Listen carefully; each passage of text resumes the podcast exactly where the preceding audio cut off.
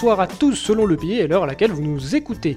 Bienvenue pour ce sixième épisode de l'AFC Corner, le podcast du football asiatique de la rédaction de Lucarne Opposé. Comme toujours, chers amis, vous êtes et serez les bienvenus pour interagir avec nous sur les réseaux sociaux, Facebook, Twitter, etc.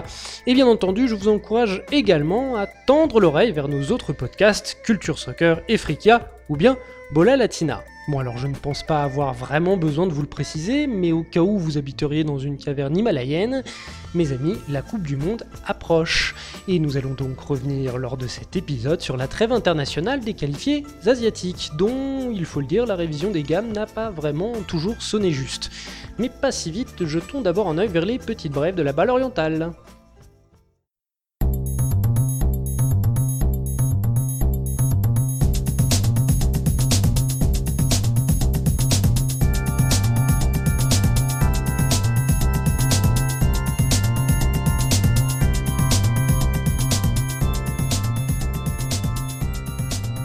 L'Empire du Milieu connaît une sacrée valse des entraîneurs en ce début de saison.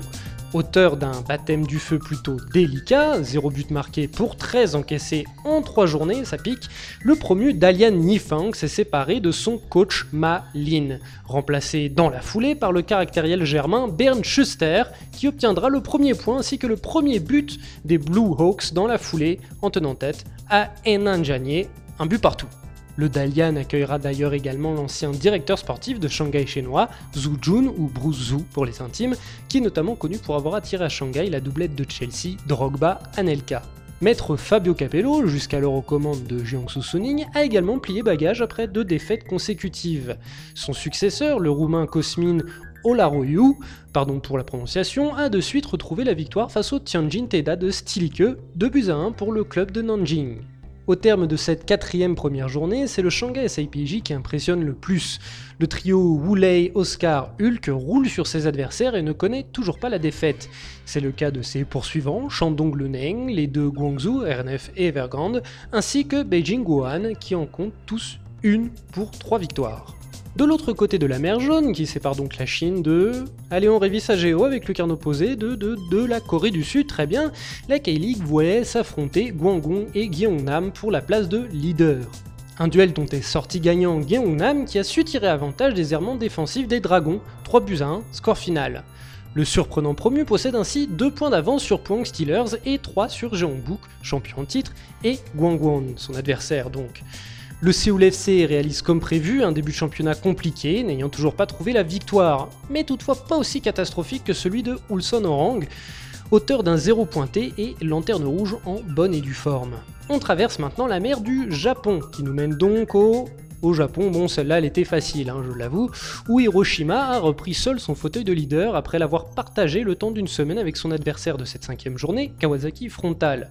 Dans un duel au sommet, le Sanfrecce l'a en effet emporté d'un petit but reléguant les Dauphins à la troisième place. C'est en effet Vegalta Sendai, vainqueur de Nagasaki 1-0, qui s'empare de la seconde marche du podium. Pour le dernier vainqueur de la FC Champions League, Urawa Red Diamonds, c'est la soupe à la grimace. Deux nuls et trois défaites pour aucune victoire, Takafumi Ori paye l'addition de ce mauvais départ et prend la porte seulement 4 mois après la victoire continentale. Son remplaçant n'est pas encore connu à l'heure de cet enregistrement.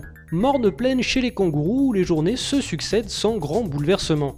Sydney FC est assuré de remporter la phase régulière, Newcastle Jets, les deux Melbourne ont déjà leur ticket pour la phase finale, Adelaide n'a plus qu'à composter le sien, et enfin, seul Brisbane, Sydney Wanderers et éventuellement Perslory peuvent se disputer le dernier strapontin.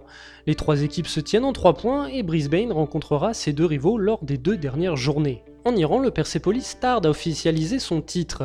Avec deux défaites de rang, les Artes et Sorg jouent avec leur matelas de points. Il leur en reste 12 d'avance sur le Zob Aran pour 4 journées restantes avec une différence de plus 30 contre plus 11 pour son poursuivant. Un renversement de situation relèverait de la science-fiction, mais le fait est, le titre des Rouges de Téhéran n'est pas encore officiel. Derrière, la course pour la qualification continentale sera rude. Outre le Zobahan, qui n'est en réalité assuré de rien, Esterlal, Paikan, Saipa, le Foulat Koudzestan ainsi que le Pars Jonoubi ont encore tous une carte à jouer pour finir sur le podium. Du trio de tête de ce championnat iranien, seul le Zob Ahan doit encore jouer sa qualification 8ème d'AFC Champions League. Pour Persepolis et Esterlal, l'affaire est dans le sac. Les deux rivaux de la capitale perse seront accompagnés du saoudien Al-Ali, de l'émirien Al Jazeera, des qataris Al Douail, l'ancien Lehouya et Al Saad, des coréens Jeonbuk et du japonais Kashima Antlers ainsi que des chinois Tianjin Quanjiang et Shanghai et Saipeiji.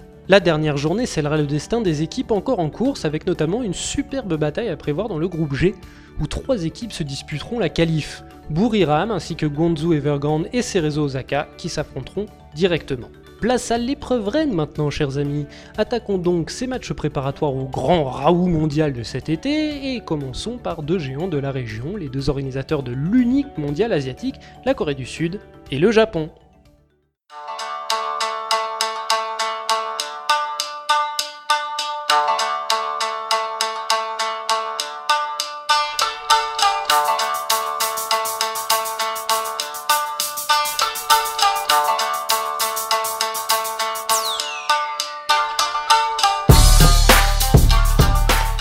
Et on démarre avec deux sélections qui sont désormais des classiques des Coupes du Monde. Hein. On ne fait plus de Coupe du Monde sans la Corée du Sud ou le Japon. Ça paraîtrait un peu absurde euh, aujourd'hui, en 2018. Et qui dit Corée du Sud, qui dit Japon sur Lucarne opposé dit Baptiste Mourial. Comment vas-tu? Salut, ça va et toi? Ça va très bien. Écoute, tout, tout va bien, tout va bien. Que, bon, on, va en parler, mais euh, comment tu es satisfait rapidement de, de tes sélections? Non, pour être rapide, non, pas du tout.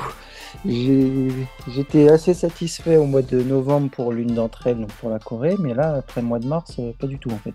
Eh ben, on va attaquer par elle, tiens, justement, la Corée du Sud, qui, je le rappelle, a fait deux euh, matchs amicaux, l'un contre l'Irlande du Nord, en Irlande du Nord, à Belfast, et l'autre contre la Pologne, à Chorzow, ville polonaise. Je suis désolé si je, prononce mal euh, le nom de, cette ville. Euh, désolé aux, copains de football ski, mais voilà, donc je, Chorzo, Chorzov, je, ne sais pas trop.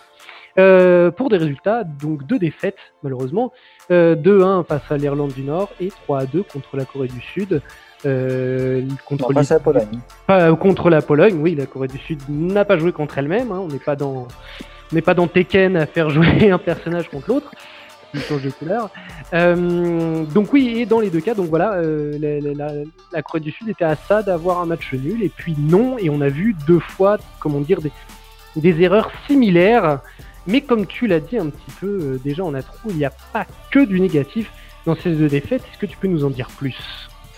Oui, bah déjà face à l'Irlande du Nord, c'est une défaite en trompe-l'œil parce que l'Irlande du Nord n'a clairement rien fait du match et c'est vraiment la Corée du Sud qui a, on va plus dire c'est la Corée du Sud qui a perdu son match plutôt que la Corée du, l'Irlande du Nord pardon, euh, le petit lapsus, que l'Irlande du Nord qui l'a qui l'a gagné parce que l'Irlande du Nord a trois occasions dans le match et mais deux buts dont un qui est contre son camp. Donc euh, voilà, on va, enfin, on va pas se le cacher hein, sur le coup, c'est efficacité maximum et puis euh, leçon de, de défense. Euh, la Corée s'est fait de maîtrise et de maîtrise défensive surtout. L'Irlande du Nord, à défaut d'avoir joué du football, hein, comme je te voyais le dire en interne, euh, à base, on va dire, de, de, comme a tenté de le faire la Corée du Sud, je suis d'accord avec toi. Hein, euh, euh, L'Irlande du Nord n'a pas forcément tenté de jouer au football, mais en tout cas, ils ont maîtrisé leur match. À défaut de bien jouer, ils ont joué juste.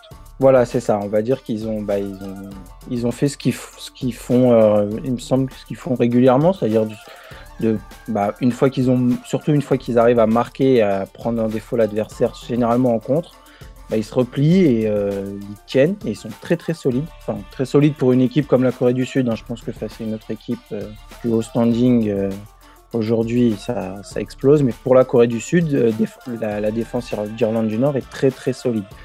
Et donc, bah, pour le coup, ils ont eu énormément d'occasions, mais il y avait toujours un pied pour contrer la frappe, toujours un pied pour arrêter la, dernière passe, ou bien c'était le gardien qui faisait un petit arrêt.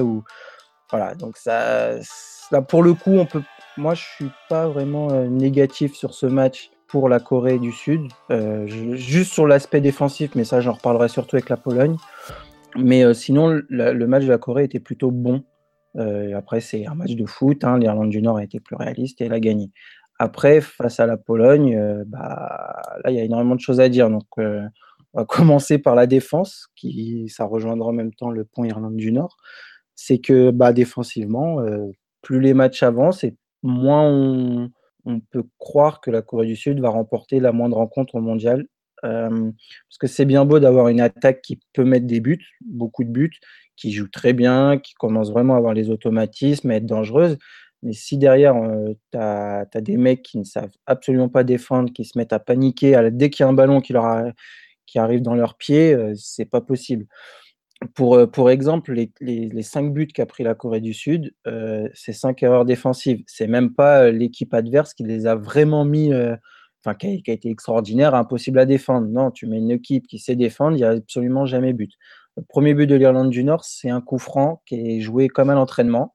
Euh, donc, si je peux l'expliquer, on est sur le côté droit de la, de la surface de réparation et juste une passe euh, sur le côté fermé, donc c'est même pas un centre, euh, pour un autre joueur nord-irlandais qui va centrer et but contre son camp.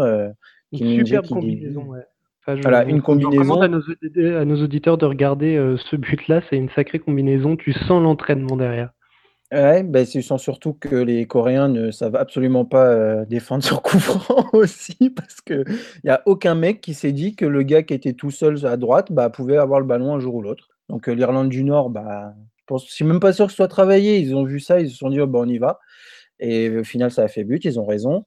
Euh, le deuxième but, donc en toute fin de rencontre, c'est Jang Yoon-soo qui n'arrive absolument pas à prendre le ballon de la tête face à son adversaire qui est bien plus petit que lui. Et ensuite, bah, je ne sais même pas ce qu'il essaye de faire. Il essaye de faire un dégagement. Je ne comprends pas trop ce qu'il veut faire. Et Kim Min-jae, qui est dans les parages, qui, voit son, son pote faire un petit peu n'importe quoi, qui lui ne sait pas trop quoi faire. Est-ce qu'il y va? Est-ce qu'il recule? Enfin, qui hésite. Et au final, les deux se font prendre et ça fait but pour l'Irlande du Nord. Euh, par un joueur euh, qui, qui, est tout petit en plus par rapport à eux. Donc, ils avaient juste à être agressifs, à aller prendre le ballon de la tête et il n'y avait même pas de but. Bref. Euh, donc là, ils ont montré qu'ils étaient fébriles et face à la Pologne, ont changé de système. Ils étaient trois dans l'axe avec Hong Jong-ho qui était venu les, soutenir. premier but de Lewandowski, donc bah, ils sont trois face à Lewandowski Lewandowski prend le ballon de la tête, c'est-à-dire qu'il n'y en a aucun qui, je ne sais même pas s'il se parle, s'il n'y en a pratiquement aucun qui saute. Lewandowski, euh, tranquille, euh, prend le ballon de la tête. Deuxième but, Jang Yoon-soo, je ne sais pas ce qu'il fait, il se fait prendre par une feinte, mais une feinte, c'est quand tu es professionnel, c'est interdit de se faire prendre comme ça. Et Hong Jong-ho a le ballon qui lui arrive dans les jambes, bah, il rate son dégagement, ça profite à Grozicki. oui, c'est Grozicki, je crois que s'appelle. Et Grozicki va marquer. Euh, et le troisième but en toute fin de match, bah, c'est euh, on a euh, Park Joo-ho qui se fait complètement bouffer dans la surface par un, au physique. Donc là, voilà, quand on parle du manque de physique de certains joueurs asiatiques, bah, Park Joo-ho, normalement, qui a joué en Europe, aurait dû en avoir, mais alors il se fait complètement manger. Il n'y a absolument pas faute, hein, vous pouvez regarder l'action si vous avez les images.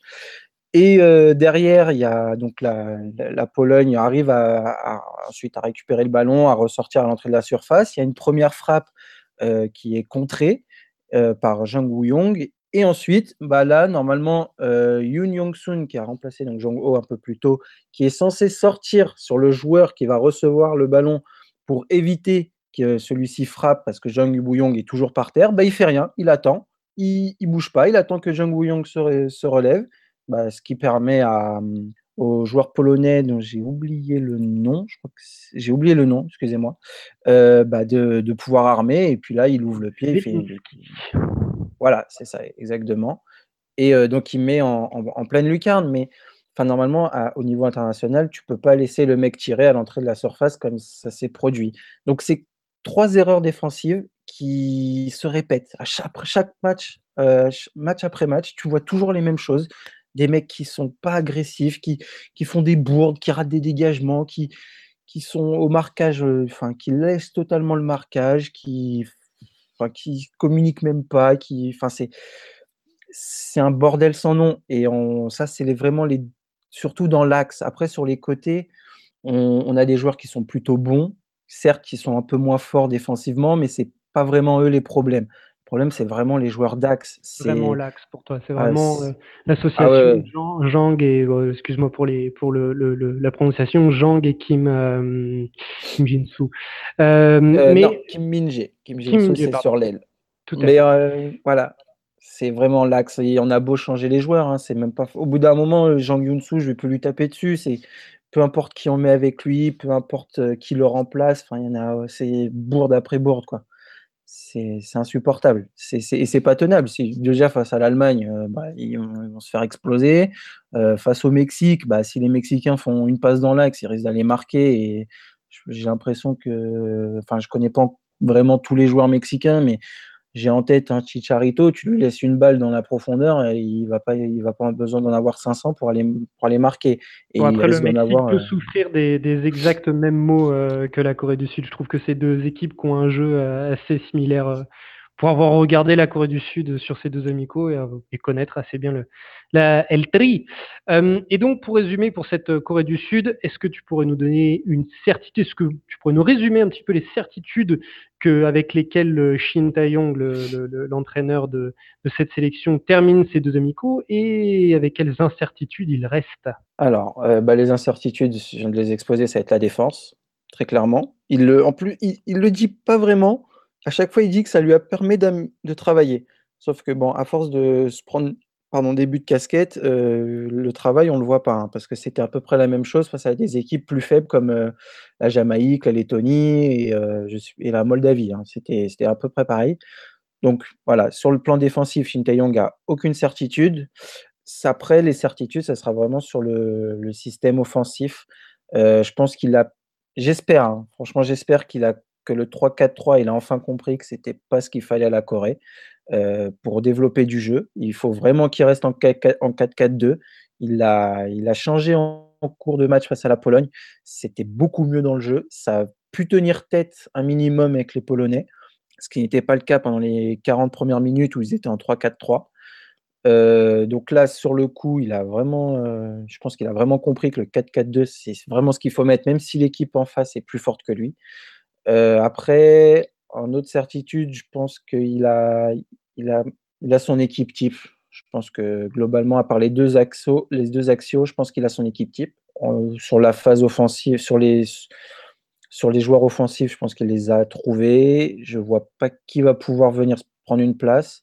Après, c'est, ça sera que sur les joueurs sur le banc. Là, il a, là, il n'a pas encore, je pense, euh, toutes les, tous les noms en tête. Il, se laisse encore un petit peu de temps avec les joueurs qui jouent en Europe. Mais voilà, ça va vraiment être les joueurs qui vont pouvoir venir apporter quelque chose en cours de match où il n'est pas, il sait pas trop parce qu'il a fait des changements. les mecs n'ont pas été, pas été transcendants, on va dire. Il y en a qu'un, c'est Wang Yishan, mais je pense que là, lui, il a compris qu'il fallait qu'il soit titulaire, le joueur de Salzbourg. Donc lui, je pense, sera dans le 11. D'ailleurs, même Son Heung-min a limite appelé de ses voeux que son jeune coéquipier soit dans le, dans le 11. Donc ça va être vraiment sur les joueurs euh, remplaçants et qui pourront avoir un impact au cours d'un match. Voilà. Très bien, bah oui, bah du coup, il va avoir hein, euh, du temps de travailler euh, de son chantier défensif, comme tu le dis, puisque la Corée du Sud ne jouera pas moins de 4 amicaux avant ces matchs, avant de rentrer dans sa compétition en Russie. ces amicaux qui seront contre le Honduras, donc la Bosnie-Herzégovine, la Bolivie et le Sénégal. Donc euh, voilà, des équipes qui, oui, bon, Honduras, euh, Bolivie, ok, mais Bosnie, Sénégal, fallait les jouer, d'autant plus que le, Sénégal est mondialiste lui aussi. Et rappelons le groupe, hein, tu, en as, tu, tu, en as cité deux, il manquait juste la Suède. Le groupe de la Corée du Sud sera composé de l'Allemagne, du Mexique et de la, de la Suède. Donc en effet, il va falloir régler ces problèmes défensifs parce que oui, la Corée du Sud a le talent pour faire quelque chose dans ce groupe fort compliqué, mais elle ne le fera pas si elle ne règle pas ses errements défensifs. Et je suis assez d'accord avec ça pour avoir joué deux matchs. Pour donner mon, mon ressenti, moi je dirais que j'ai plus une sensation de manque de, gestes décisifs défensivement, tout simplement. J'ai pas euh, vu autant d'erreurs euh, euh, si fortes que, que, que, tu as que tu que tu l'as dit, des bourdes, etc. Mais par contre, j'ai vu des, des joueurs avec qui, voilà, c'est plus comme tu l'as dit en prenant l'exemple Chicharito et Lewandowski l'a bien montré. À partir du moment où tu as un attaquant létal, qui va qu'il faut pas donner une chance, et ben là ils sont dedans. Voilà. On n'a jamais vu un moment justement le fameux pied qui traîne des Irlandais du Nord. Voilà, c'est ça aussi être défenseur, c'est savoir laisser le traîner le pied quand il faut pour euh, contrer un ballon, etc. Voilà, voilà, il n'y avait pas. Quand il y avait une chance de but, il y avait but. Et ça, bah ma foi, ça fait trois buts contre la Pologne et deux buts contre la Corée. Et ben, on va passer avec euh, l'autre, le, cousin euh, de l'autre côté, l'insulaire japonais, qui t'inquiète bien plus. Le Japon, lui, avait deux amicaux à jouer. Il a joué les deux à Liège, euh, dans le stade du Sclessin, du Standard de Liège. le premier contre le Mali, qui a donné un match nul, un but partout, et le second contre l'Ukraine, qui, a donné une défaite 2 euh, à 1 et en montrant pas grand-chose du tout. Euh, et pour toi, voilà, tu, es vraiment très inquiet euh, par cette sélection japonaise qui, n'a rien montré, ni offensivement, ni défensivement, ni collectivement.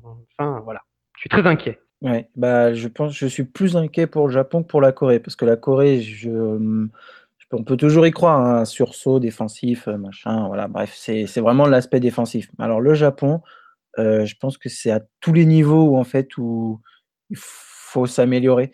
C'est le, chantier, en fait, je pense que de Vaïd depuis qu'il a pris la sélection, j'ai l'impression qu'il a détruit progressivement la sélection pour en arriver là où il en est aujourd'hui.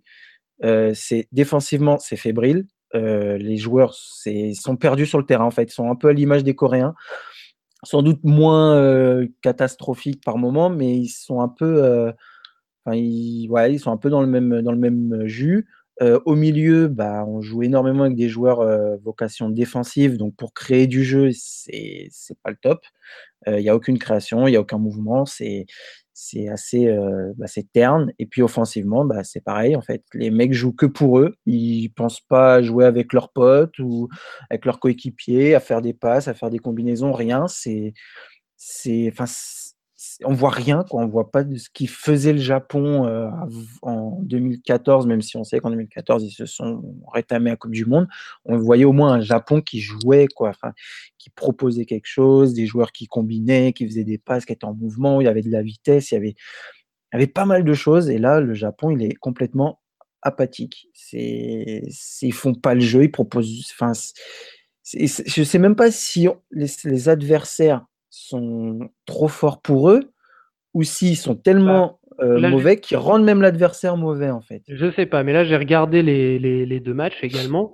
Et euh, autant si euh, le Japon, j'ai l'impression, hein, si le Japon a réussi à faire jeu égal avec le Mali, hop là, téléphone. Si euh, le Japon a réussi à plus faire que jeu égal hein, avec le Mali, hein, le Japon a dominé le Mali, mais le Mali, était, match, mais... le Mali était d'une faiblesse assez, euh, assez troublante, assez affligeante quand même. Hein. C'était vraiment pas terrible, terrible ce qu'a montré le, Mali. Et là où l'Ukraine n'était pas forcément beaucoup plus bruyante, enfin si quand même beaucoup plus, au moins un jeu, on va dire, euh, tiens un peu à l'image de l'Irlande du Nord contre la Corée du Sud, à des fautes très bien jouées, ça jouait juste et ça jouait, euh, voilà, ça jouait, ça jouait physiquement aussi. Hein, c'est peut-être ça qui a, pêché, mais en tout cas, voilà, quand ils ont joué contre le niveau au-dessus, là, ça a été tout de suite bien plus compliqué.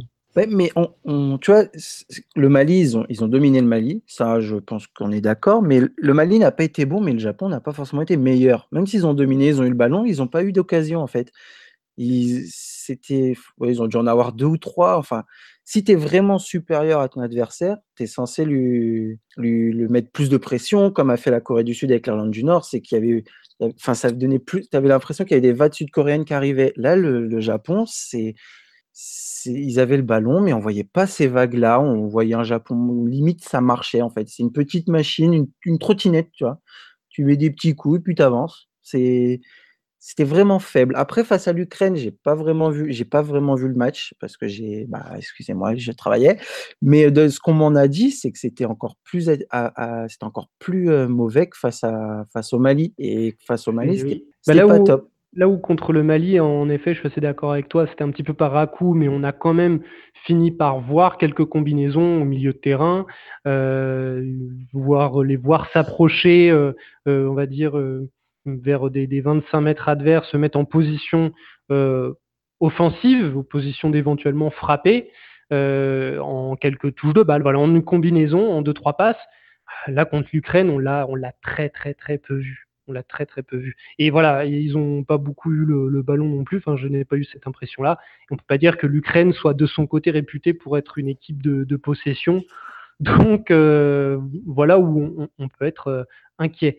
Est-ce que, est-ce que tu saurais dégager, comme avec la Corée du Sud, des certitudes pour ce Japon et des incertitudes? Bah, Des incertitudes, c'est bah, tout le Japon en fait. et les certitudes, c'est la seule certitude, c'est que Vaïd va partir après le mondial et que peut-être on verra quelque chose parce que c'est c'est pas possible en fait à ce niveau-là. Là, il y a quelque chose qui est vraiment cassé. Je sais pas ce qui ce qui s'est passé. Vaïd enfin, ah, je peux, je peux, je sais même, j'arrive même pas à l'expliquer comment le Japon a pu arriver à ce niveau-là. Parce que c'est, c'est pas quand même la première fois hein, qu'ils se font prendre. Hein. Ils se sont fait défoncer par la Corée en décembre. Alors euh, là, on peut plus parler des joueurs physiques, pas physiques, machin. C'était vraiment collectivement. La Corée leur a donné une leçon. Ils avaient quand même réussi à faire 3-3 face à Haïti. Euh, ils, ont, ils, ont, ils ont failli perdre face à la Nouvelle-Zélande aussi. Donc euh, au bout d'un moment, c'est pas c'est pas forcément le joueur physique parce que même les sélections plus faibles, ils n'arrivent pas à les battre. Je je sais même pas, sais même pas ce qu'ils peuvent faire pour s'améliorer. Les joueurs, euh, on peut pas tous les incriminer. Hein, certes, il y en a qui n'étaient pas là comme Okazaki, comme Kagawa, mais qu'est-ce qu'ils vont changer? Si c'est pas deux joueurs qui vont changer une sélection, euh, surtout que Kagawa, depuis qu'il y a Vaïd, bah, il avance pas avec le Japon. Okazaki. Okazaki fera toujours le travail, mais Okazaki peut pas tenir une équipe. Okazaki, c'est un joueur qui, va te sublimer plus l'équipe que la tenir à bout de bras. Et Kagawa, lui, normalement, qui est censé pouvoir la tenir, n'y arrive pas. Voilà, franchement, il n'y a aucune, euh, aucune certitude avec ce Japon. On, peut dégager une équipe type, hein, parce qu'on pourrait l'avoir, mais ça, la certitude, moi, que j'ai, c'est qu'ils vont se faire éclater et qu'on attend que Vaid parte pour repartir et, viser plutôt la. Enfin, je suis même pas sûr que la Coupe d'Asie soit un objectif, mais ça sera plutôt les JO 2020. Ça sera le. C'est ce qu'ils vont, ils vont essayer de viser après Vaïd. Donc, si je peux résumer, en fait, la, certitude qu'a le Japon, c'est qu'il est plein d'incertitudes. Voilà, exactement, parfaitement, parfaitement résumé. Et je pense que tu trouveras personne qui viendra te dire que le Japon va arriver euh, à la Coupe du Monde avec l'espoir de sortir du groupe. Je pense que là, leur, espoir, c'est de ne pas te prendre euh, des, des fessées euh, face, à, face à tout le monde, surtout la Pologne, la Colombie, et je crois que le dernier, c'est le Sénégal mais ils vont, ils vont souffrir. Ah J'allais le rappeler, leur groupe, donc, en effet, qui est composé euh, de la Colombie, du Sénégal et, et, et, et, de la Pologne. Bah oui, de la Pologne qu'on a vu jouer contre la Corée du Sud, et c'était pas mal du tout, la Pologne. Donc, un groupe, euh, ma foi, qui aurait pu être équilibré, qui aurait pu être largement à la portée du Japon s'il ne s'était pas mis dans la situation dans laquelle il est. Toutefois, il restera quand même trois matchs à Mister euh, Vaïd pour tenter de redresser la situation. Trois amicaux donc euh, qui se joueront euh, fin mai et début juin, juste avant la. Euh, le premier contre le Ghana, j'imagine pour préparer le Sénégal. Le second contre la Suisse, j'imagine pour préparer la Pologne. Et le dernier contre le Paraguay, j'imagine pour préparer eh ben, la Colombie. Je vous le donne en mille. Donc, donc bah voilà, bah, merci Baptiste. Eh bien, je te remercie de m'avoir invité pour ce focus sur les deux euh, géants d'Asie qui vont très vite euh, devenir des petits en, mondial. c'est pas grave. Et, puis on, se retrouve euh, très bientôt. Bah, on se retrouvera très bientôt en, en quorum avec Sébastien et, Antoine pour, pour, pour débriefer les phases de poule de, de la Ligue des Champions. Ouais, parfait. Nickel. Ciao Baptiste. Salut à tous. Filons maintenant chez ce kangourou qui est trop gros pour son océanie géographique et qui vient empêcher les ballons asiatiques de tourner en rond.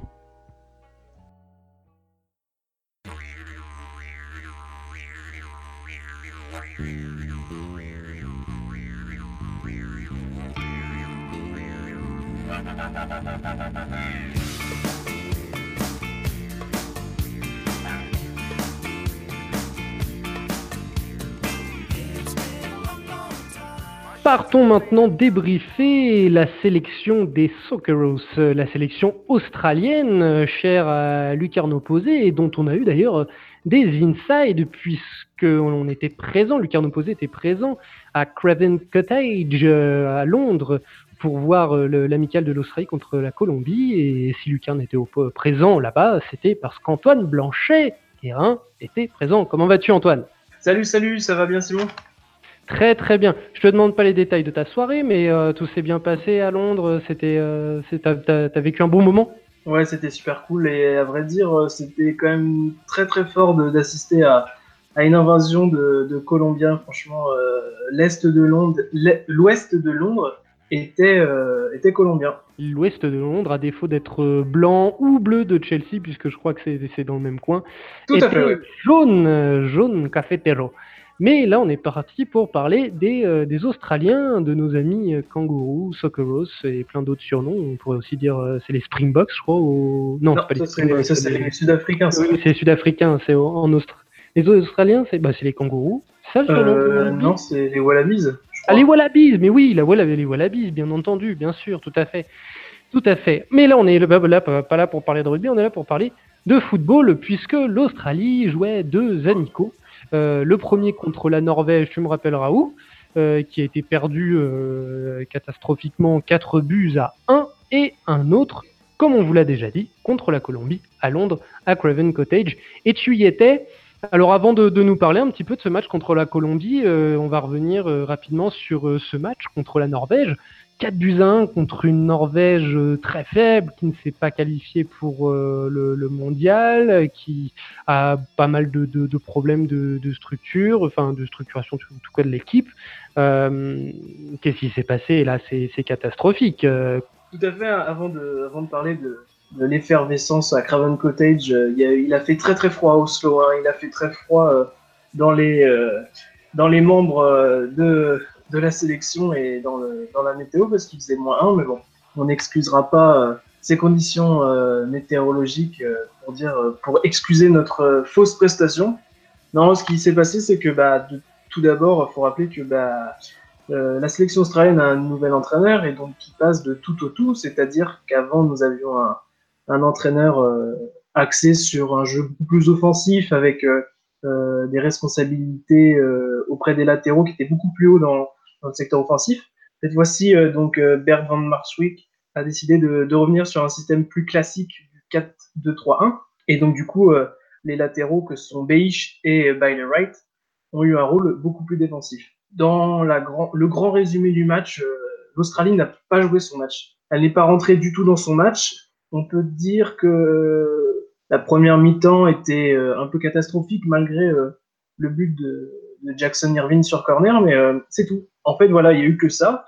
On s'est dit, bon, bah, c'est pas trop grave, dans le sens où la Norvège n'était pas non plus rentrée très très bien dans son match, mais il y avait, pardon, il y avait le jeune Camara qui avait vraiment envie de, de se montrer. Donc, si je me trompe pas, c'est un attaquant d'un club de MLS. Tout à fait, ancien du Columbus Crew et qui est arrivé cette année euh, pour être le partenaire de Zlatan à, au Los Angeles Galaxy. Et eh ben, il a fait forte impression parce que du coup, il a marqué euh, il a marqué un doublé et, et, il a été un vrai poison. Et comme l'Australie peut rentrer dans son match, bah, la Norvège est montée progressivement, petit à petit, dans son match. On va dire que les conditions climatiques étaient plus propices, on va dire, aux, Norvégiens. Et ils ont déroulé leur jeu, ils ont commencé à, à, faire des, à faire des phases de jeu, ils sont entrés, et puis euh, malheureusement, il y a certains choix de, de Bert van Marjorie qui sont révélés euh, non payants. Par exemple, c'est la titularisation de Bailey Wright en tant que latéral droit. Donc il faut expliquer que Wright est un défenseur central de, métier. Il a quelquefois dépanné en tant que latéral, mais il a été vraiment dépassé par euh, la jeune garde norvégienne et il est impliqué sur deux des quatre buts. Et pour ce qui est du reste des buts, c'est surtout euh, une défense qui reste trop attentiste, euh, qui a les yeux sur le ballon et qui ne regarde pas ailleurs. Et donc du coup, ça a pêché. Et donc du coup, ça a été un, sacré cataclysme. Hein. Du coup, 4-1, une première complètement ratée. Après, il a testé des, jeunes, il a testé euh, Dimitri, Petratos et Andrew Nabout, donc c'est l'ancien duo des Newcastle Jets dans le championnat national qui a fait très très forte impression. Donc ils ont essayé, c'était leur première sélection. On leur pardonnera dans le fait qu'ils n'ont pas été euh, à la hauteur de l'événement, mais on va dire que pour une première sélection, ils se sont montrés, euh, on va dire, comment on peut dire, responsables. Ouais, voilà. Mais voilà, ils ont, ils ont essayé de faire quelque chose. Ils ont essayé de faire quelque chose. Pour le reste, euh, il y a des joueurs qui ressortent tout le temps de ce groupe-là, malgré euh, la grosse défaite. C'est euh, Aziz Beish, le latéral, le latéral gauche, toujours là, un des, pour, à mon sens, donc personnellement, c'est le meilleur Socceroos euh, depuis plusieurs, euh, une bonne dizaine de matchs. C'est celui qui tire le groupe vers le haut. Et on a aussi euh, Massimo Luongo qui fait une sacrée grosse saison à QPR et qui, donc on va dire, de, sa, de sa forme, continue à la partager en sélection et c'est ce qui s'est fait ressentir. Et dans le même, dans le même, mince, dans la même, dans la même veine la même veine, on a Tom Rogic du Celtic FC qui a aussi euh, essayé d'apporter sa patte. Et malheureusement, ce sont ces deux joueurs-là qui sont des milieux qui ont apporté, qui ont été les plus dangereux. Donc ça montre le décalage, la volonté de créer quelque chose. Deux joueurs, oui, tu l'as dit, Tom Rogic et, Massimo Luongo, qui euh, Luongo, pardon, qui, qui étaient, qui sont rentrés en jeu et qui ont apporté le danger contre la dans, la, dans, dans le froid hiver euh, d'Oslo, enfin hiver d'ailleurs c'était le printemps, donc euh, bon, dans la froideur norvégienne, mais qui sont venus se réchauffer en étant titulaires à, à, Londres dans la chaleur apportée par, par l'adversaire colombien, un adversaire colombien qui ressortait d'une victoire tonitruante face aux Bleus, futur adversaire de l'Australie justement coupe pendant la Coupe du Monde, euh, mais qui là ont été euh, tenus en respect, on va dire, contre, par, par, par, les, par ces 11 euh, Australiens, plus les remplaçants, tenus en respect. En tout cas, une mi-temps, la deuxième mi-temps était un petit peu plus compliquée, même si le score est de 0 à 0. La Colombie a manqué de, réussite un peu, mais, mais en tout cas, c'est une très belle première mi-temps qu'a montré l'Australie contre la Colombie à Londres. Oui, tout à fait, parce que du coup, la, réaction s'est fait attendre malgré, on va dire, le côté euh, joué à l'extérieur, doublement à l'extérieur, comme j'ai aimé le dire, dans le sens où, euh, où les Colombiens euh, étaient vraiment, avaient pris d'assaut le, stade et, les tribunes. Pour, comme on y était, on, a bien pu voir que la Colombie possédait les trois quarts du stade du Craven Cottage et les rares Australiens qui avaient fait le, on va dire, le, déplacement ne remplissaient que la moitié de la tribune d'Hammersmith donc du coup, euh, c'était déjà un peu compliqué, mais on va dire que toute cette ferveur a peut-être aidé les Australiens à ne pas euh, se montrer au ridicule, parce que la Colombie avait fait très très fort contre l'équipe de France.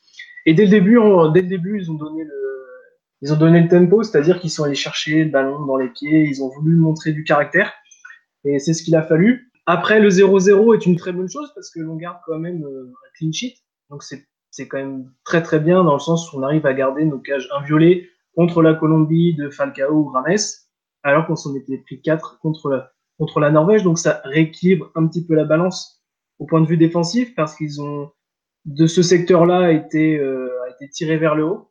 Mais malheureusement, on ne peut pas gagner des matchs euh, euh, en étant si peu dangereux en, en, phase des buts, dans le sens où sur l'ensemble des matchs, il n'y a eu que trois actions, trois actions, on va dire, très franches. Donc on a eu le premier but de Jackson Irving contre la Norvège, on a eu un tir croisé de, de Tommy Juric. Alors, je sais plus si c'était en première ou en deuxième mi-temps qui a failli tromper au Spina, une, une, très belle balle croisée. Et on a eu le, le, le, solo de, de, Massimo Longo qui méritait vraiment de, de, marquer ce but contre la Colombie. Et voilà, il, manque encore ce, ce petit, euh, toute cette phase de jeu, euh, d'aller, d'aller, euh, de construire quelque chose pour approvisionner un maximum euh, notre corps offensif. Et de par ce 0-0, le score est flatteur parce qu'on a, été au, on a été au match et les, gens qui auront regardé le, grand format du match pourront voir que la Colombie euh, a eu un penalty que Dani Vukovic a arrêté. Il y a eu deux, il y a, eu deux, poteaux. Oui, c'est ça, deux poteaux, il me semble. Et, euh, et devant, la Colombie a, manqué de, d'un rien pour, marquer sur plusieurs autres occasions. Et c'est un peu la conclusion de, cette sélection, dans le sens où défensivement, on pourrait réussir à, trouver quelque chose. Donc, euh, Bert Van Marjouik avait rattrapé son erreur euh, en ne titularisant pas Bailey Wright, mais en plaçant Josh Risdon. Donc, Josh Risdon, qui est un joueur du championnat national euh, aux Wanderers de Sydney, mais qui est vraiment un latéral de métier qui a fait son jeu, qui a, de par euh, ce qu'il est et ce qu'il a comme, euh, comme qualité, a, répondu présent. Donc c'est déjà beaucoup mieux. Après, Aaron Moy était blessé, euh, était touché. Et on a placé Massimo Liongo qui restait sur une très très bonne performance. Il a encore montré tout son talent, il a encore remarqué ce week-end. c'est vraiment un joueur on peut pas s'en, on peut pas s'en séparer. Ça va être compliqué aussi de, de savoir est-ce que l'Australie de Bergeron de Marjwick peut jouer en 4-2-3 et jouer avec la doublette euh, Aaron Moy Maljedinac tout en se passant de, Massimo Luongo parce qu'il faut dire qu'on est l'Australie et qu'il faut qu'on profite euh, à 100% des, des, armes qu'on a. On, ne peut pas se priver d'un Massimo Luongo en très très grande forme actuellement, j'entends. Donc voilà, il faudra Bertrand Majouik va peut-être devoir repenser son schéma tactique ou replacer des joueurs, quitte à peut-être mettre Gédinac sur le banc, euh, Moïse sur le banc. Enfin, ce sera à lui de, gérer ce cas-là, mais en tout cas, ça va être assez compliqué à, gérer de par la performance qu'a Lyongo et aussi Tommy, euh, Tom Rogic. Donc ça va être un petit peu compliqué. Et sinon, le, gros, le gros travail à faire, ça va surtout être sur, la, sur le secteur offensif. On a les attaquants. Tim Cahill a toujours son aura quand il est rentré sur le stade de Craven Cottage, euh, c'était la grande star. Tout le monde, euh, tout le monde s'est levé, tout le monde a applaudi, euh, même s'il a très très peu de jeux à Millwall. J'ai un doute, j'ai un doute, mais il, a, il, me semble qu'il a, il a pas joué à Fulham d'ailleurs, euh, l'ami, euh, l'ami Cahill, il y a longtemps. Euh, non, il a joué. À... Alors je suis pas sûr, non. Il a pas. Il, il, a joué à Everton. Ouais, il a joué à Millwall, etc. Non, mais il a joué à Millwall, il a joué à Everton, mais il y a très longtemps. Je me demande s'il a pas joué. Euh... Enfin bon, c'est à vérifier. Ouais, non, bah en tout cas, il est rentré euh, comme un héros. Mais comme je disais, qu'on ait Tim Cahill, Tommy, euh, Tom, euh, mince, pardon, ou n'importe quel autre attaquant comme Jamie McLaren, si tout ce bloc ne leur permettent pas d'avoir beaucoup de, de, ballons à exploiter, on, on pourra rien faire. Donc contre une équipe de France, contre un Pérou, contre un Danemark, si on se donne pas euh, 10 occasions dans le match avec euh, 6-7 occasions franches, eh ben on va, ça va être très très compliqué quoi de, de, de passer ce tour. Donc du coup, là maintenant, l'Australie, les joueurs sont retournés dans leur club, les formes sont plus ou moins respectées. Moy, euh, Moy a retrouvé les terrains, Massimo Longo a marqué encore, Andrew Nabut a fait son premier match au Japon.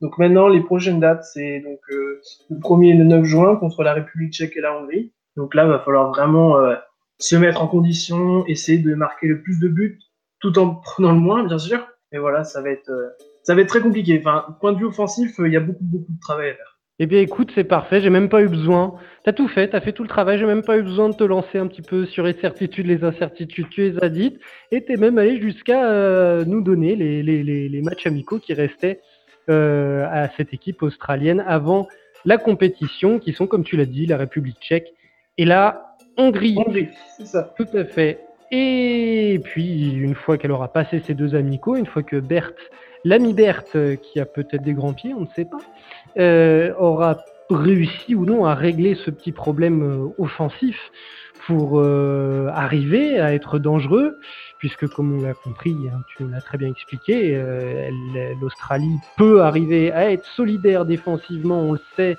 à former un beau bloc, à ne pas forcément prendre de but, mais on ne peut pas gagner des matchs sans en marquer, et là, tout, là, là, là est tout le problème, pardon. Une fois qu'ils auront réussi à régler tout ça, l'Australie s'en ira défier la France, le Danemark et le Pérou lors de cette Coupe du Monde russe.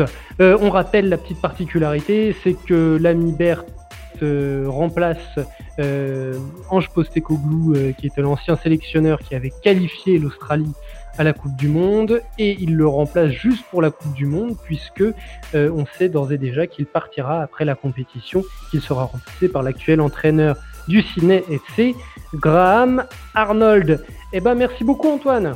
Ben, merci à toi Simon. Et puis comme je le disais à Baptiste, on se retrouve bientôt pour débriefer la Ligue des Champions. Tout à fait. Ciao ciao Antoine. Ciao. La team Méli, le petit surnom de cette sélection d'Iran, s'est bien entendu livrée elle aussi à ce petit jeu des matchs amicaux. Carlos Queiroz avait choisi d'affronter deux Maghrébins pour préparer le Maroc, puisque ce dernier est cité, vous comprendrez qu'il s'agit des deux autres, la Tunisie et l'Algérie. Les Iraniens se sont inclinés d'un petit but contre les Aigles de Carthage à Rades sur un terrain détrempé qui a plus que biaisé le jeu des deux équipes. Difficile donc de tirer des conclusions de cette première affiche lors de laquelle chacun des protagonistes aura eu sa mi-temps et des occasions d'ailleurs de faire trembler les filets adverses. Cazeray a saisi la sienne, pas les Perses. Pour le second match contre l'Algérie de Rabat euh, talonnade aérienne, Carlos Queiroz a décidé d'opérer quelques changements offensifs. Alors exit le 4-3-3 avec Gouchaneja, Danzarifar et Mohammadi en trident offensif, et bonjour Jean Bakch, Taremi et le jeune Azmoun, placés dans un 4-2-3-1 probablement plus équilibré. Un choix judicieux, les Algériens sont vite dépassés et encaissent de but, Azmoun à la 11e et Taremi à la 19e. Une première mi-temps satisfaisante qui balance avec une seconde plus timorée, verra les Fennecs réduire la marque par Chafaï. Alors sursaut d'orgueil des Verts ou négligence de la team Melly, probablement soupçon des deux. Toujours est-il que Carlos a pointé du doigt la préparation physique des joueurs du championnat local, notamment trop juste ou manquant de rythme et d'intensité à ses yeux. Le coach lusitanien a alerté les instances iraniennes sur la nécessité de mettre vraiment des moyens au niveau de la Coupe du Monde pour se préparer correctement. Il n'a d'ailleurs pas manqué d'inclure les clubs euh, perses dans le lot, appelant à l'union nationale derrière la sélection. Reste à voir de quoi l'Iran est capable devant une sélection du gratin mondial, et pour cela, ma foi, il faudra attendre la Coupe du Monde et les matchs contre l'Espagne et le Portugal, puisque les amicaux de pré-compétition resteront légers, Ouzbékistan, Turquie, Lituanie, euh, bah là on est loin d'Iniesta et de Cricri Ronaldo. Notera également que la sélection enregistrait le retour du vétéran Massoud Chojae. Le milieu de terrain était jusqu'alors suspendu de convocation internationale pour avoir affronté un club israélien avec son club grec du Panionios, figurez-vous, ce qu'interdit formellement la fédération à ses ressortissants, pour des raisons qui dépassent largement le cadre sportif. Le milieu de terrain s'est déclaré heureux de réendosser la tunique nationale pour la défendre comme un soldat, selon ses propres mots. En cas de sélection, dans les 23, Shojae participerait à son troisième mondial après ceux de 2006 et 2014, ce qui est un record pour un Iranien. Tiens, bah puisqu'on est dans le foot géopolitique iranien, terminons par l'Arabie Saoudite, leurs meilleurs amis. Alors, faute d'avoir une vraie connaissance sur le football saoudien, et surtout accès à de véritables analyses dans une langue que je maîtrise, je me contenterai du, du factuel. Tout comme le Japon, les Saoudiens ont affronté les Ukrainiens à Marseille, mais sont pour leur part repartis de ce test avec un match nul. Les hommes du coach espagnol Pidi sont ensuite remontés jusqu'à Bruxelles pour se faire gifler 4 à 0 par les Diables Rouges, et voilà, je ne sais pas trop quoi en conclure. L'Arabie Saoudite jouera trois ultimes matchs de préparation contre l'Italie, le Pérou et enfin l'Allemagne, avant d'affronter la Russie, l'Égypte et l'Uruguay dans le groupe A. Et voilà, on a fait le tour des mondialistes. Bon, et on va pas se quitter comme ça, puisque vous êtes là, tiens, venez prendre des nouvelles de cette brave sélection chinoise. Spoiler, c'est beaucoup moins brillant que les clubs.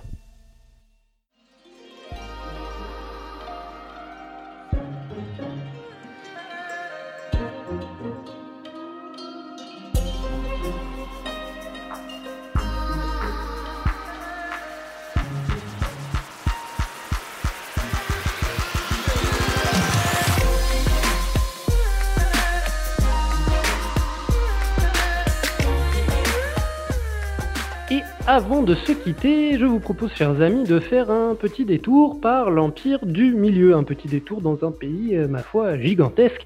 Alors bien sûr, la Chine n'est pas qualifiée pour, euh, pour le mondial, désolé de, d'enfoncer un peu, de tourner le, couteau euh, dans la plaie, mais on la, on la, on la couvre et on la plus que couvre sur le quart opposé, cette sélection chinoise et ce championnat chinois. Alors puisqu'on est dans la FC Corner, faisons une petite parenthèse sur euh, la sélection chinoise d'ailleurs. Euh, eh bien Sébastien, comment vas-tu déjà? Bah écoute euh, Simon, ça va, ça va, hein, tranquillement mais sûrement. Toujours avec notre superbe vent tramontane qui nous décoiffe. La tramontane. Et, ma, question qui allait suivre du coup d'ailleurs, parce que je, doublais le, mot sélection chinoise, je voulais le remplacer par un surnom. Quel est le surnom de la sélection chinoise? Les dragons les trois quarts du temps, c'est ça. Après, euh, ça, ça, ça, varie par les régions, mais euh, c'est vraiment l'emblème national, le dragon. C'est pour ça que euh, le petit affrontement avec le Pays de Galles, c'était. Ah c'était un petit duel de dragon, ouais, double dragon. dragon exactement, comme le double dragon, comme un film de. C'est Van Damme Oui, c'est Jean-Claude Van Damme, et c'est un excellent jeu vidéo des années 80. Oui, bien sûr, tout à fait, double dragon. C'est exact. Euh, alors euh, voilà, on passe, passons, faisons cette petite parenthèse sur cette sélection chinoise qui ne va pas euh, très très bien, hein, il ne faut pas se le cacher. La sélection chinoise entraînée par Marcello Lippi, le l'entraîneur italien champion du monde, qui une sélection qui n'a pas remporté de match depuis novembre 2017 c'est-à-dire 1, 2, 3, 4, 5, 6, 7, depuis 7 matchs, euh, voilà, etc. C'est pas, pas facile, facile.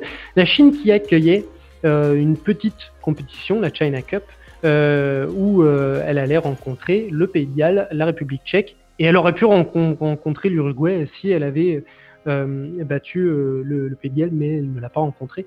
Donc voilà les deux matchs amicaux qu'elle a joués. Le Pays de Galles, perdu 6 à 0, et la République tchèque, perdu pas beaucoup mieux, hein, 4 à 1. Euh, ces journées portes ouvertes, là, euh, qu'est-ce qui se passe? Euh, euh, comment résumer ça? Marcelo Lippi avait décidé d'amener les, titulaires euh, en, force, c'est-à-dire Feng Xiaoting, He Guan, Zheng Zheng et Wang Shunshao qui brillent en, championnat. Et malheureusement, avec la vitesse de Gareth Bale et de Vox, ça a pas vraiment tenu. Ça aura tenu deux minutes avant que Gareth Bale, euh, avec une passe en profondeur de, de, de Vox, trouve la faille euh, en battant euh, la défense centrale et en venant battre Yan Junling. Quelques minutes plus tard, ben, ça a été encore la même chose. En fait, en gros, le match contre le, le Pays de Galles, ça a été un abandon total des joueurs de la sélection vis-à-vis de Marcelo Lippi. Ils ont fait aucun effort, aucun joueur ne méritait d'être euh, d'être présent pour ce match-là. Euh, la défense centrale donc absente, le milieu de terrain euh, a été aussi aux abonnés absents, manque de pressing et de technicité par rapport aux, joueurs aux joueurs gallois. ça prendre à la mi-temps il y avait 4-0 donc ça a laissé présager la chose. Marcelo Lippi avait fait beaucoup de changements, il a fait l'intégralité de ces changements en, à, la, pause mais ça n'a pas vraiment aidé puisque en marchant, le Pays de Galles a, fini le, match en roue libre en, marquant euh, deux buts d'entrée de deuxième mi-temps euh, ça a été de la gestion. Euh, après contre le contre le, la République tchèque, la comment dire l'illusion a duré cinq minutes. C'est-à-dire l'équipe de Chine est rentrée est bien rentrée dans le match euh, a inscrit un but par Fan Xiaodong euh, suite à une erreur d'arbitrage. Faudrait, faut être sincère, il y avait hors-jeu de sa part, mais l'arbitre a laissé, a laissé jouer. On va dire que c'est un but compensatoire pour euh, les médiocres prestations. Et à partir de là, euh, l'équipe de du de la République tchèque a dominé l'intégralité de la rencontre avec euh, une première mi-temps où ils auraient dû marquer trois ou quatre buts, mais on va dire que leur maladresse plus Yan Junling a fait que la Chine rentre à la mi-temps avec un score flatteur de 1-0. Et la seconde période, ça a été à sens unique avec une domination et les quatre buts, les quatre buts tchèques en 20 minutes. En 20 minutes, l'affaire était pliée avec euh, le premier but de euh, Calas qui était euh, assez chanceux. Le ballon lui rebondit sur le pied alors qu'il est de dos au but. Ça vient battre Yan Junling. Et le reste, c'est deux frappes consécutives repoussées par le, par le portier chinois directement dans les pieds des, des, des attaquants, des attaquants tchèques et qui a montré encore euh, une, une défense centrale apathique. Et, euh, donc du coup, euh, il y a eu un gros gros coup de gueule de Marcello Lippi qui oui. Ouais, s'est laissé aller dans la presse à dire que qu'il a fait qu'il avait fait de grosses erreurs euh, concernant euh, les joueurs sélectionnés et je pense que qu'il risque d'y avoir du ménage s'il n'y a pas une réaction lors des, prochains matchs notamment au mois de mai, euh, fin mai contre la Jordanie et au début de, en début de juin, au début du mois de juin contre la Thaïlande. Euh, après, bon, faut pas se cacher, c'était une coupe. Euh, c'est, il y avait aucun espoir que la Chine remporte un quelconque match dans cette dans cette compétition. C'était surtout pour faire plaisir à la fédération qui organise chaque année cette compétition, qui à part embarrasser l'équipe nationale ne sert strictement à rien. Enfin, si, a donné un million de dollars aux Uruguayens.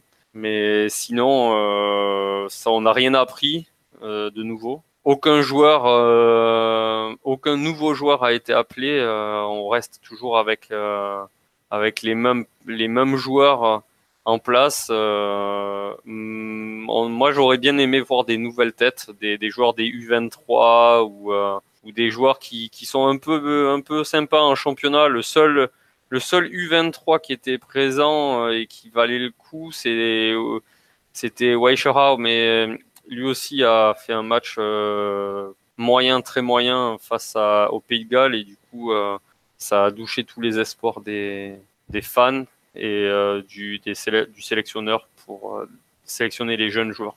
Bah oui, surtout que surtout qu'on l'a dit, on l'a répété plein de fois dans, dans la FC Corner, la politique concernant les jeunes joueurs euh, en Chine est assez particulière. Donc pourquoi ne pas en profiter?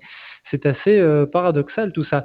Et du coup, tu parles de ménage, tu parles de suite. après de tels résultats, avec l'ambition qu'a la Chine, au moins déjà continentalement, et puis euh, tout simplement au niveau de la FIFA, pour éventuellement accueillir une Coupe du Monde. Euh, quelle est la suite pour cette sélection?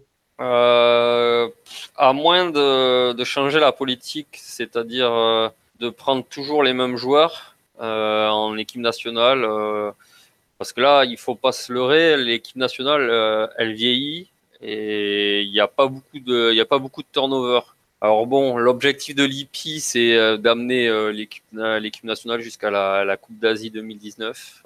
après la Coupe d'Asie, on aura, on, aura peut-être des joueurs qui prendront leur retraite parce que je vois personne aller à la Coupe du Monde 2022 à moins d'un miracle. À, moins d'un miracle, je pense qu'il serait bon de, de s'appuyer sur les U23 à partir de d'après les, les, Jeux asiatiques qui, aura, qui auront lieu en, Indonésie en, cet été. Et, non, pas cet été, c'est en, en, octobre, je crois. Enfin, fin de, courant de l'année 2018. Je pense que ça serait une bonne idée de, se, de, de changer, de changer un petit peu l'effectif. Car euh, quand tu as des, des, défenseurs centraux qui sont, qui sont croqués euh, et qui, qui sont aussi naïfs, ils méritent pas, ils donnent, montrent aucune volonté. Donc, euh, si tu fais pas de changement en montrant que leur place elle est pas garantie, tu t'arriveras à rien. Après, ce qui va se passer, non, j'ai pas vraiment grand chose à rajouter, juste euh, que euh, on a eu une belle surprise. Alors, en Chine, ce qu'on aime bien, c'est faire les petits détails. C'est le petit détail qui fait toute la différence. C'est-à-dire que au lieu de sélectionner des joueurs qui peuvent jouer avec des qualités, on préfère jouer on préfère sélectionner des joueurs qui n'ont pas de tatouage. Le fameux scandale des tatouages qui t'a permis même d'être cité sur Internet sur de nombreux articles, etc. Oui, tu, le rappelles, euh, Ça a été euh, assez fantastique de voir que les... la fédération chinoise a décidé et a décrété que pour être sélectionné en équipe nationale, il fallait faire euh, de façon à ce que les tatouages soient masqués ou avec des manches longues, enfin, ne pas laisser apparaître les tatouages. Euh, pour des raisons morales, des raisons éthiques. Euh, perso, je préférais avoir des joueurs qui soient couverts de tatouages de la tête aux pieds et qui soient performants, plutôt des gars qui n'ont pas de tatouage et qui donnent rien sur le terrain. Mais bon, après, euh, ça, c'est une question au sommet de l'État malheureusement, c'est comme ça. Très bien, eh ben, écoute, on suivra, on continuera de, de, suivre ces dragons, puisque ce sont des dragons qui pour l'instant sont des petits dragonneaux, des petits dragonnets, mais qui un jour peut-être deviendront de grands dragons. Eh bien, écoute, merci beaucoup Sébastien. Et puis on va se retrouver, bah, comme je l'ai dit, hein, ça va être la troisième fois que je le dis, mais on se retrouve euh, avec les, les gars de la SC Corner pour, euh, pour débriefer la Ligue des Champions asiatiques qui a beaucoup plus réussi euh, aux Chinois que la sélection. ouais, même s'il y en a encore des incertitudes, des incertitudes sur un club et un club qui vient de passer à la trappe, il y a de bonnes chances pour les faces à l'élimination directe. Eh ben écoute, ciao ciao Sébastien. Allez, ciao, bonne, bonne soirée à vous. Merci à tous de nous avoir suivis pour cette sixième émission. N'oubliez pas de venir nous solliciter sur les réseaux sociaux. Quant à moi, chers amis, je vous dis à très bientôt pour un nouveau numéro de la FC Corner. Allez, salut les amis